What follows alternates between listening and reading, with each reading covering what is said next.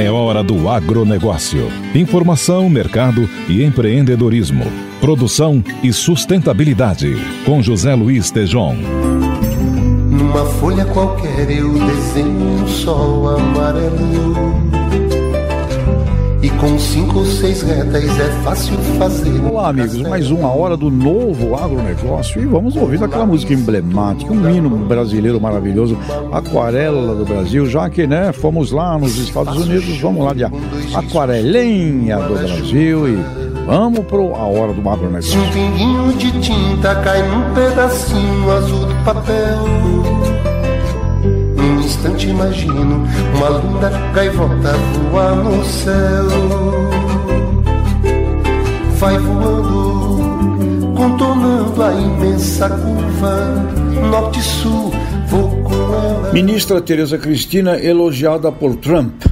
Na arte do comércio, o poeta Camões escreveu: Quem faz o comércio não faz a guerra. E sem dúvida, na arte da venda, a empatia fala muito alto. Gostamos mesmo de fazer negócios com as pessoas de quem gostamos. O presidente Trump disse: I like you, eu gosto de você. A ministra Tereza Cristina, com sua empatia e ao mesmo tempo tônus vital feminino, tomou a palavra e disse ao grande vendedor do Norte, o presidente Trump, abre aspas, se os americanos querem vender etanol para o Brasil, deveriam comprar nosso açúcar, fecha aspas, e logicamente, como Trump, um hard sell, que é, só podia mesmo gostar da intervenção assertiva da nossa ministra e exclamou, faz sentido. Então, retornamos com Eu Gostei de Você para a ministra Tereza Cristina. Ótimo passo, pois nas lutas comerciais, um gigante como os Estados Unidos, com um PIB de 20 trilhões de dólares, ou ele desenvolve uma boa vontade com um pequeno, um Brasil de 2 trilhões de dólares no seu PIB, somos 10% dos americanos como movimento econômico financeiro, ou se dá uma empatia entre os negociadores, ou sobrará apenas a racionalidade fria e nela apanharemos sempre. Numa distância tão imensa entre ambas as economias, sem dúvida podemos estabelecer parcerias, mas evitando as zonas de choques mútuos. O nosso agronegócio soma um total de cerca de 400 bilhões de dólares. O dos americanos, mais de 4 trilhões de dólares. De novo, eles são 10 vezes maiores do que o Brasil em agribusiness também.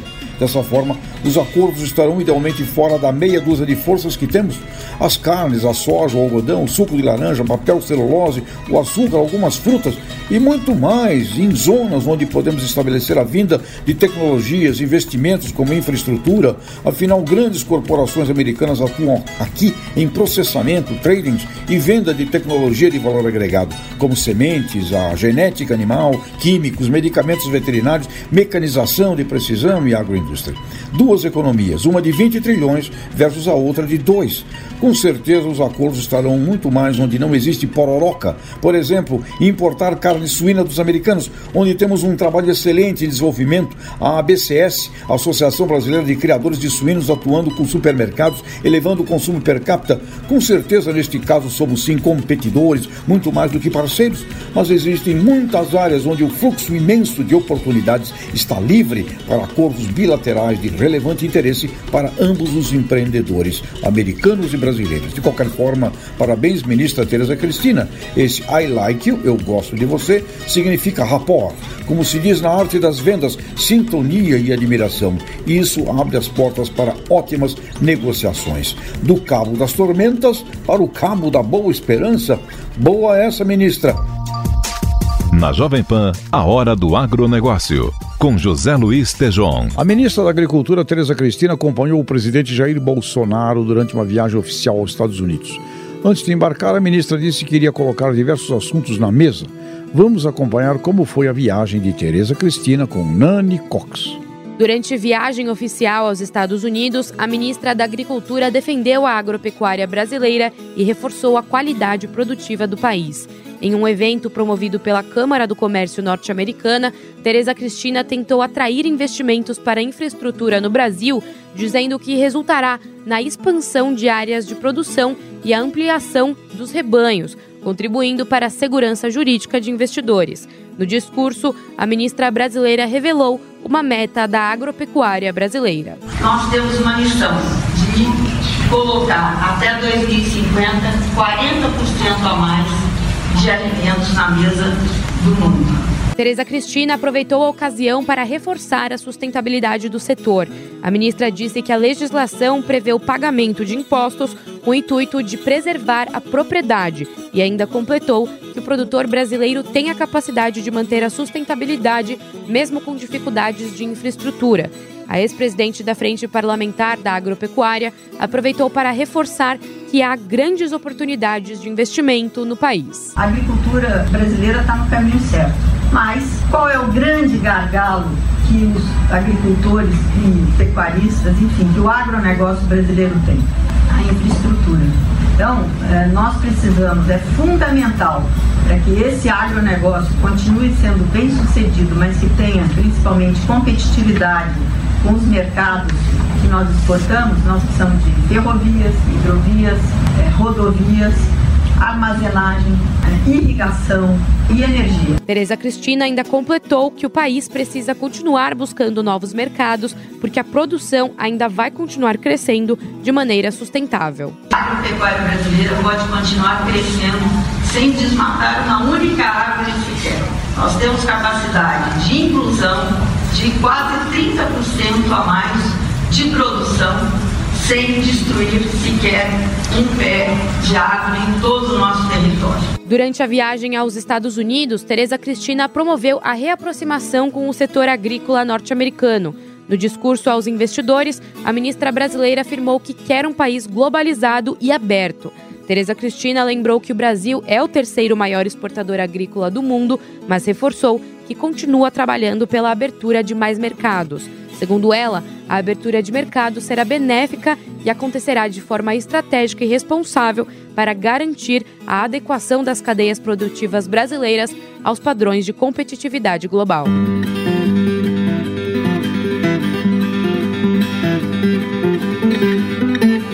A possível formação de um ciclone tropical na costa do Espírito Santo favorece a condição de chuva volumosa e risco para ventanias ao longo dos próximos dias, podendo atingir o estado capixaba, o litoral sul do estado da Bahia e até a região do Recôncavo Baiano. Os volumes de chuva são bastante expressivos, podendo provocar transtornos e destaque também para as rajadas de vento que podem passar dos 100 km por hora. Nos próximos cinco dias também são esperadas chuvas volumosas no interior do estado da Bahia, no Tocantins, no Piauí, no Maranhão e também no Pará. Já em áreas da região centro e sul do Brasil, não há condições para pancadas de chuva tão elevadas. Apenas algumas instabilidades trazem chuvas pontuais. As temperaturas também vão subir nestes próximos dias com relação aos dias anteriores. Expectativa para termômetros mais elevados a partir do próximo domingo. No estado de São Paulo, vale chamar a atenção para a região de Citros, onde recebeu muita chuva nos últimos dias, piorando aí a qualidade dos frutos e ainda deve chover até o final do mês de março e com possibilidade de uma chuva significativa também no início do mês de abril. Maria Clara Sasaki da Somar Meteorologia e Instituto Jovem Pan quer saber mais detalhes sobre o tempo na sua cidade e em todo o Brasil? Então acesse a na Jovem Pan, a hora do agronegócio, com José Luiz Tejon.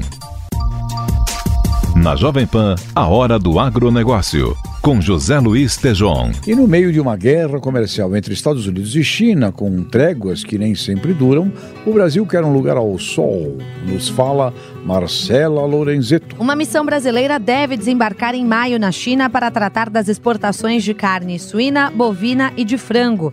A ideia do grupo é aumentar a quantidade de frigoríficos que estão autorizados a exportar ao país asiático.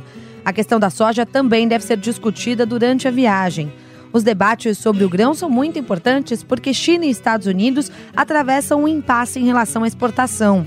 Depois de taxações dos dois lados, os países recentemente assinaram um acordo que permitiu a venda de soja americana, desencadeando redução dos embarques do grão brasileiro. Nos próximos dias, deve ocorrer uma reunião entre representantes dos dois países para discutir novos passos no comércio entre China e Estados Unidos. Em 2018, o país asiático foi o principal destino das exportações agropecuárias do Brasil, com uma receita de mais de 64 bilhões de dólares. A missão brasileira também pretende conversar sobre a possibilidade de exportação de outros produtos e também estreitar as relações comerciais com o país. Bom tratarmos no programa sobre as ideias e voltas dos acordos comerciais do Brasil com os Estados Unidos e China daqui em diante. Mas parece que o agro apresentou bons resultados de exportação nos últimos meses, nos fala Vitor Brown. As exportações da produção agropecuária brasileira tiveram alta de mais de 15% em fevereiro, na comparação com o mesmo mês do ano passado. As importações também cresceram, chegando a 1 bilhão e 200 milhões de dólares. Com os resultados, o superávit para o mês foi de 6 bilhões 580 mil dólares, um aumento de 868 milhões de dólares. O bom desempenho foi puxado principalmente pela soja, carne e café foram exportadas 6 milhões e 100 mil toneladas, ou seja, um faturamento de 2 bilhões 580 milhões de dólares. As vendas de carne totalizaram 1 bilhão 170 milhões de dólares, alta de quase 5% em relação ao mesmo mês de fevereiro de 2018.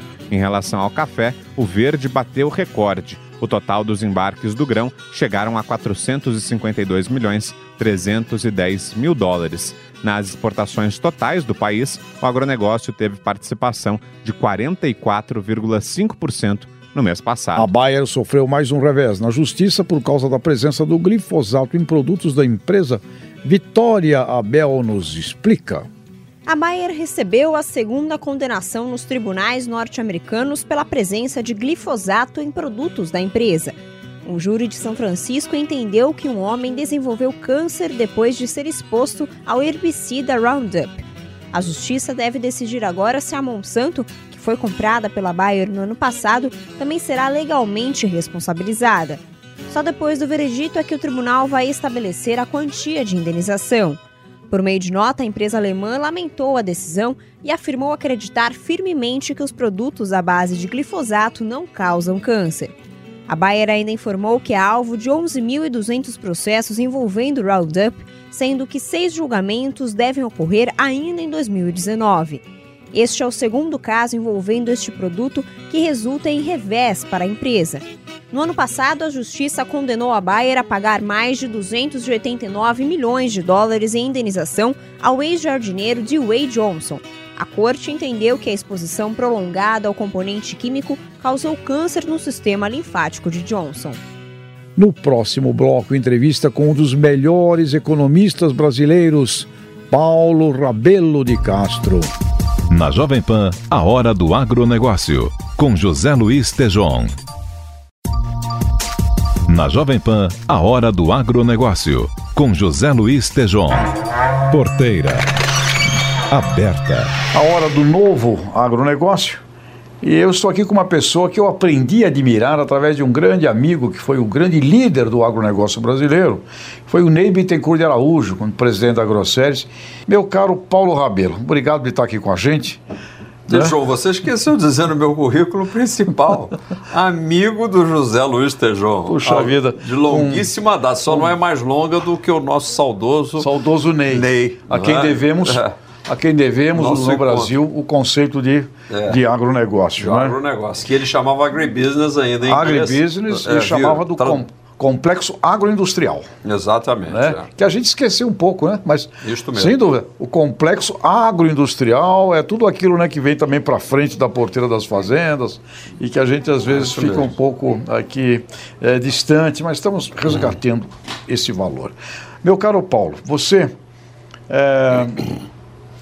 É, eu li outro dia uma matéria sua sobre a, a, a, a, viagem da nossa comitiva lá aos Estados Unidos.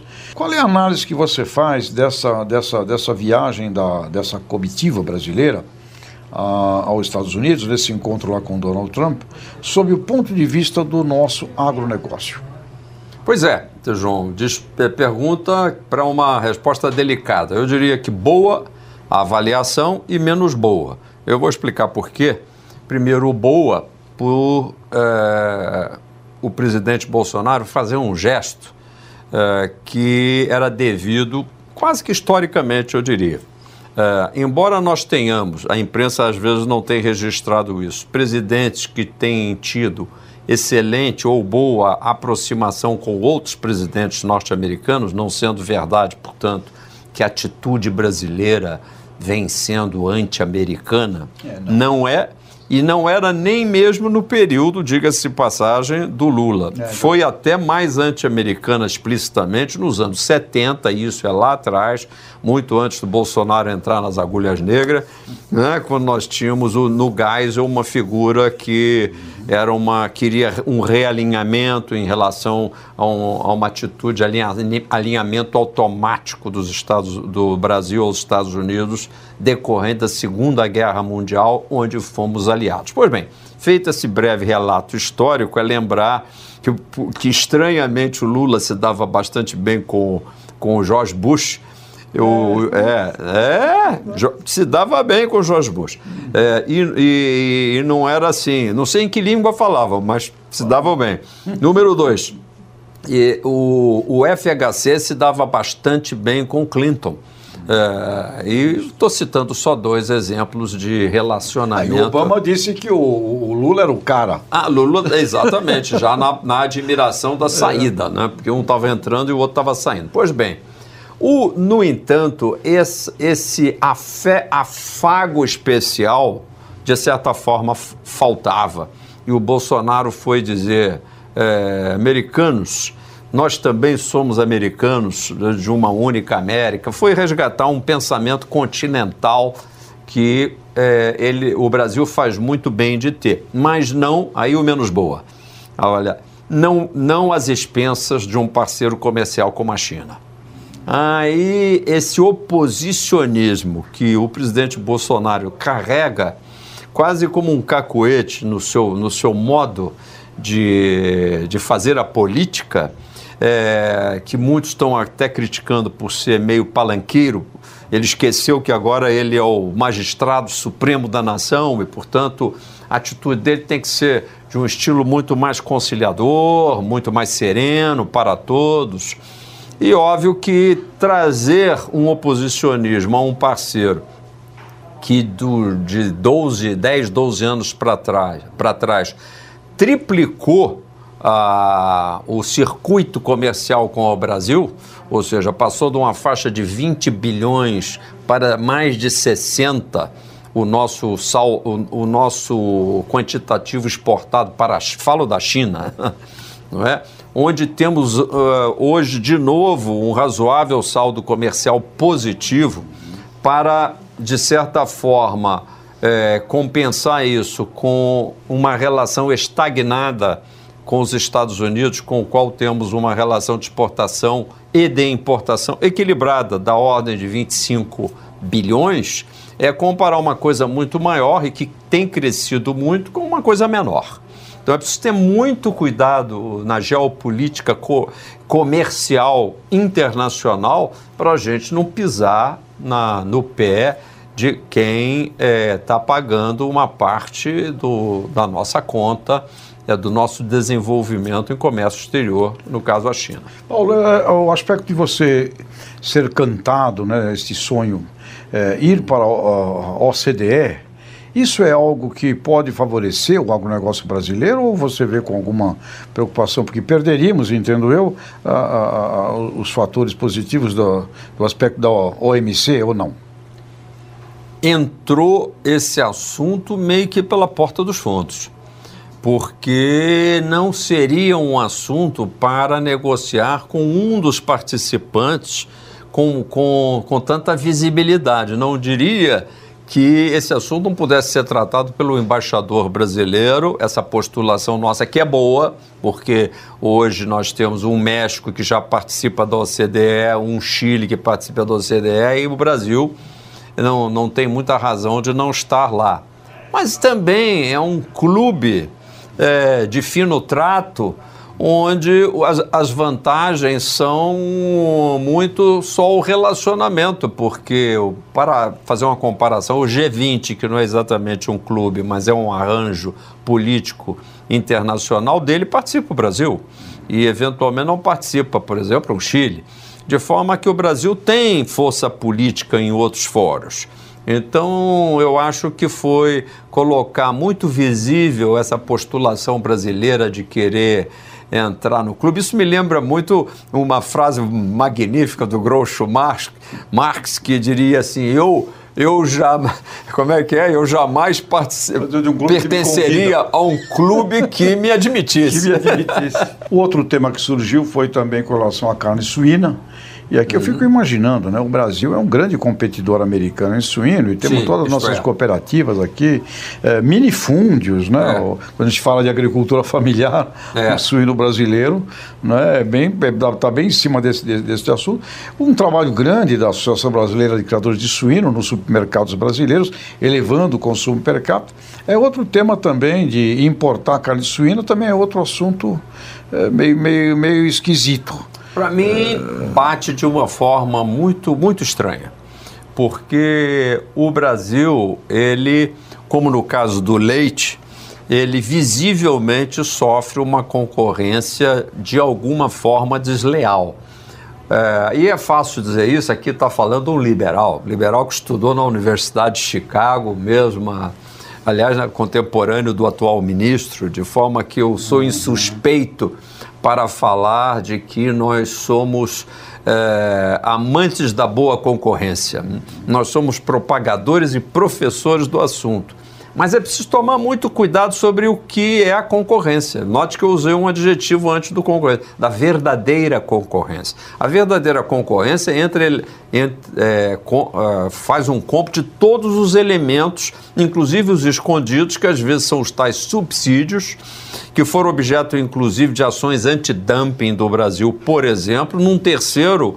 É, produto importante para o Brasil, que é o algodão, onde visivelmente os Estados Unidos praticavam dumping e foram, depois de longos painéis, condenados. E hoje até temos aí umas linhas é, de, de aplicação em pesquisas aqui para proveito brasileiro que constituem parte da multa paga pelos americanos nesse painel é, do algodão. E por que não no caso do suíno não teria essa mesma uh, essa mesma consequência. Eu acho que eles não estudaram o suficiente e até prova em contrário, vamos tirar uma, uma onda aqui, não sei quem é o especialista em agronegócio lá daquela equipe à exceção da própria ministra. ministra. Essa entende. Que, aliás, Paulo, Tereza Cristina e olha, é uma. É uma é, salvou, a, salvou a pátria amada lá. Olha, aí, é? Paulo, obrigado. Super obrigado, obrigado. João. Parabéns Você é um aqui amigo muito carinhoso, obrigado. querido e inteligente. Obrigado. No agronegócio. A sacada final. A sacada final vai para a simpatia e a empatia da ministra Tereza Cristina, que nessa viagem, junto com o presidente Bolsonaro e mais ministros, eh, conseguiu receber de Donald Trump um I like you, eu gosto de você porque a ministra, com o seu charme e a sua elegância e também a sua assertividade, num determinado momento tomou a palavra e disse: Senhor Donald Trump, se o senhor deseja exportar etanol para o Brasil, por que não compra o nosso açúcar? E o Mr. Trump olhou e disse: faz sentido, afinal, ele é um grande vendedor, um vendedor daqueles agressivos americanos, e ele ficou devidamente muito bem impressionado com a elegância feminina, mas assertiva da nossa ministra. Ministra Tereza Cristina, a senhora, ao lado de Paulo Guedes, precisam formar uma dupla uma dupla guerreira de talento brasileiro para nós vendermos cada vez mais e melhor o que pudermos vender para o mundo, além de segredinho, né? Continuar abastecendo muito bem o nosso mercado interno brasileiro. Valeu, ministra. Essa foi legal. Numa folha qualquer eu desenho um sol amarelo. Encerramos mais uma hora do agronegócio e meu Brasil brasileiro que foi lá no estrangeiro, Aquarela do Brasil, o emblemático Brasil. Agradecendo aqui a Nani Cox, nossa jornalista produtora, André Dias, lá na Sonoplastia, Reginaldo Lopes e toda a turma maravilhosa da Central da Jovem Pan. Até a próxima e viva o Brasil! Um pinguinho de tinta cai num pedacinho azul do papel. Na Jovem Pan, a hora do agronegócio, com José Luiz Tejon.